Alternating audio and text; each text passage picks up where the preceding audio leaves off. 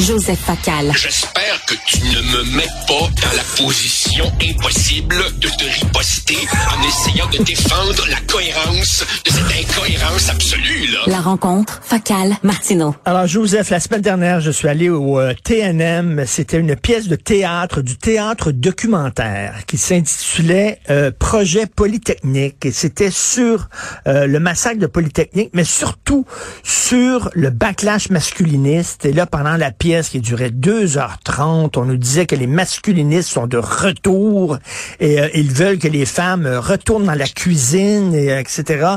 Et, donc, écoute, ça tombe parfaitement. ça coïncide avec le reportage de la presse qui disait exactement la même chose sur le retour des masculinistes à l'école. Richard, je soupçonne, euh, d'après ce que, d'après ton timbre de voix, que t'as pas aimé pas toute ta soirée au théâtre, hein? Euh, non, je trouvais ça assommant. Je trouvais que c'était tout sauf du théâtre. Le théâtre documentaire, pour moi, selon moi, c'est un, c'est un oxymore là. Euh, c'est, mais, mais bref, écoute, euh, la presse aussi, la presse aussi a dit, ben ils sont de retour les masculinistes. Je, dois te dire que euh, malgré quelques réserves, j'ai trouvé très intéressant ce reportage en trois articles signés Léa Carrier euh, dans la presse euh, euh, de la fin de semaine, qui effectivement nous dit que dans nos écoles primaires et secondaires, il y a une entrée en force d'une espèce de masculinisme décomplexé, essentiellement porté par la figure très populaire, dit-on, sur les réseaux sociaux, d'un dénommé Andrew Tate, un ex kickboxeur reconverti en gourou, sur qui, il faut le dire, pèse des accusations très très graves. Alors effectivement, dans son reportage, euh, Madame Carrier cite des enseignants qui disent effectivement, on a des, des jeunes ados ou pré-ados de 14-15 ans qui disent la place de la femme, c'est à la maison, qui, devant les agressions, disent euh, elle l'a bien cherché, euh, et j'en passe des pires. Et donc, effectivement, il semblerait qu'il se passe quelque chose, et euh, notamment un certain nombre de, comme on dit en jargon, euh, d'intervenants s'inquiètent, euh, notamment du déni total que font certains jeunes hommes, des difficultés particulières qui, qui, sont encore le lot de bien des femmes en, en 2023. Je t'avoue, Richard, que je ne connaissais rien de ce Andrew Tate ne fréquentant pas les réseaux sociaux et je t'avoue que comme mes enfants ont franchi la vingtaine, je ne vis plus ce qui est relaté là-dedans.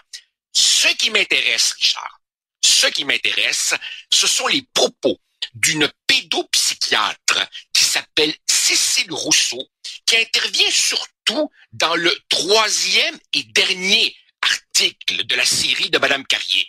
Et elle, elle dit que le phénomène Andrew Tate et euh, son influence sur les jeunes est la conséquence, pas la cause, la conséquence de quelque chose de plus profond. Et quand on décortique un petit peu euh, le propos un peu jargonneux de Madame Rousseau, ce qu'elle dit, c'est que les garçons vivent une perte de repère au moment précis où se construit leur identité et que cette perte de repère tient au fait que notre société, Richard, elle propose pas des modèles très, très inspirants pour l'homme. Euh, l'homme est présenté comme l'architecte et le reproducteur d'une culture du viol. Euh, l'homme est associé à la masculinité toxique. Et en effet, on peut pas euh, ne pas reconnaître que si tu prends le cinéma, la télé, nos pubs et ce qui circule dans une bonne partie des médias, l'homme est présenté soit comme une brute épaisse, soit comme un petit homme rose moumounisé, soit Dixit cinéma québécois comme un loser absolu. Et dans nos pubs, as-tu remarqué comment l'homme est souvent présenté comme une espèce de cornichon qui va à la caisse accompagné de sa femme qui, elle, évidemment, sait gérer les finances publiques? Alors évidemment, l'homme étant dépeint soit comme une brute, soit comme un tata, on peut comprendre que c'est pas très inspirant pour un jeune homme québécois de 14, 15, 16 ans aujourd'hui. Tu dis euh, les jeunes hommes souffrent d'une perte de repères. Je reviens à cette pièce de théâtre documentaire qui était remplie de bonnes intentions, mais que je trouvais très lourde. On dirait du théâtre d'intervention des années 70, marxiste Et, euh, et, et, et, mais ils disaient, eux, ils disaient, c'est pas une perte de repères, c'est une perte de pouvoir. Les hommes perdent leur pouvoir et ne l'acceptent pas. Euh, Qu'est-ce que tu en penses, toi? Je, je pense qu'il y a peut-être une part de vérité là-dedans.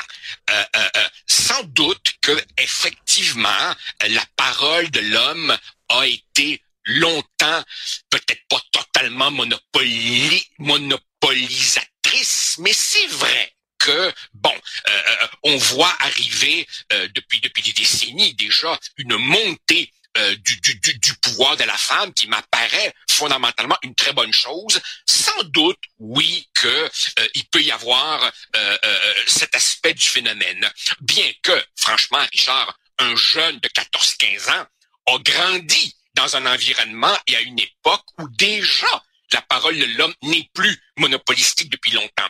Et, et, et alors évidemment, je, je, je crois qu'elle n'a pas tort, Madame Rousseau, de dire qu'il y a une rébellion contre ce que notre société propose aux garçons. Pense-y, Richard.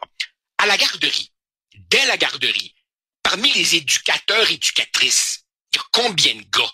Il y en a à peu près jamais. On arrive ensuite à la maternelle. Il y a combien de gars parmi les profs? Il y en a pas. On arrive au primaire. Il y a combien de gars parmi les profs? Il y en a pas. On arrive au secondaire. Il y en a un peu plus. Fondamentalement, les garçons évolue dans un système scolaire largement féminisé. Mais, mais, mais on n'empêche pas, on n'empêche pas les hommes de devenir éducateurs en garderie et professeurs. S'ils veulent pas y aller, qu'est-ce que tu veux que je te dise? C'est les ben, femmes qui font ça. bien sûr, bien sûr, mais il y, a, y a à cela une conséquence. Rappelle-toi, Richard, quand toi et moi, on avait 12, 13, 14 ans, on jouait au ballon chasseur, des fois ça dérapait, on avait des montées de testostérone, on se poussaillait un petit peu dans la cour d'école. C'était pas un drame. Aujourd'hui, le discours qui surgit spontanément, c'est hey les gars, ne vous bousculez pas, soyez pas violents, euh, euh, soyez pas, soyez pas toxiques. Tu sais, euh, dans mon temps, dans mon temps, dans les compétitions sportives, on donnait un trophée au meilleur marqueur. Après ça, on a commencé à donner des trophées à celui qui s'est le plus amélioré, tu sais, le petit gros. Puis maintenant, on donne des trophées à tout le monde. Euh, je crois qu'il y a quelque part une sorte de négation de ce qu'il faut bien appeler un peu une nature euh, masculine.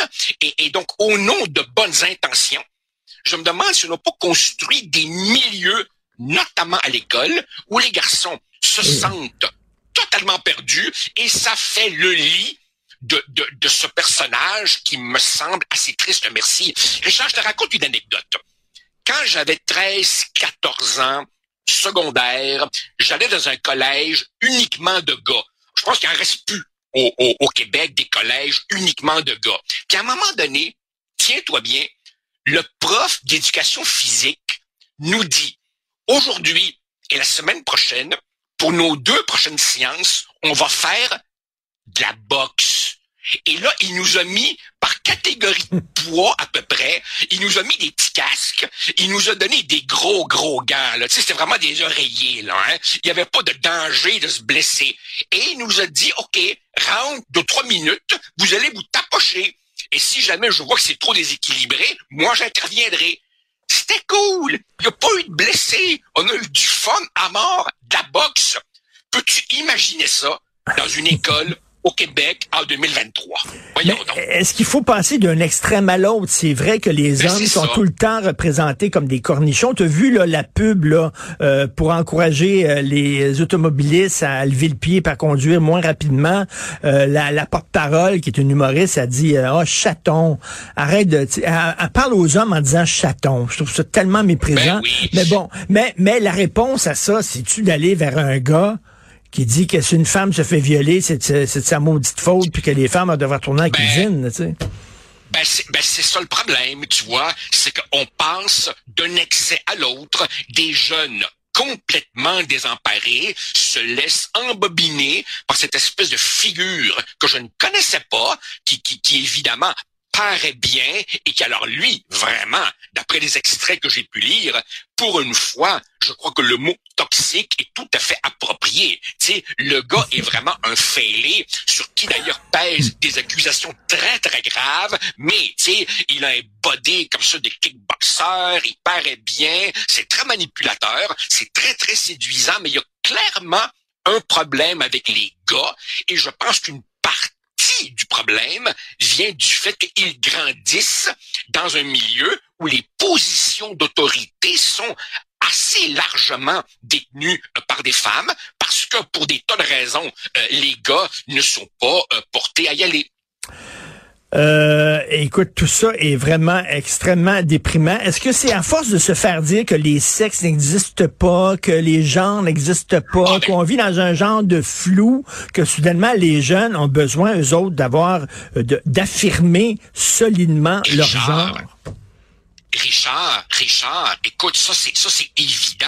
Je veux dire, tu sais, il y a quelque chose chez le gars, je sais pas, je sais pas si c'est la testostérone ou je suis pas un expert de ces questions-là, mais tu sais, je me rappelle, j'avais 13, 14, 15 ans, puis, quand venait le moment de, du football, on avait vraiment le goût. On n'était pas des, on n'était pas violents, mais on avait vraiment le goût de, de, de plaquer l'autre.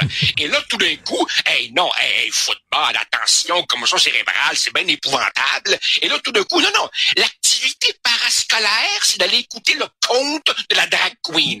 Ben là, écoute, je peux, comprendre, je peux comprendre qu'un petit gars qui tripe hockey, football, euh, se dit non, excuse-moi, c'est vraiment pas mon univers là. Alors il va se réfugier, je sais pas moi, dans son sous-sol, dans, dans le heavy metal ou dans le discours d'un Andrew Tate.